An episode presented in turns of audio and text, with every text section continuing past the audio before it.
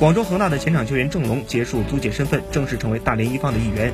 据悉，郑龙的转会费为二百六十一万欧元，折合两千万人民币。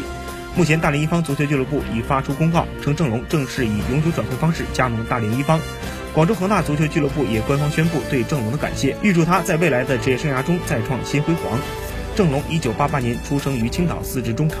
本赛季至今，郑龙各类比赛出场十八次，其中九次首发，打进一粒进球，并且有一次助攻。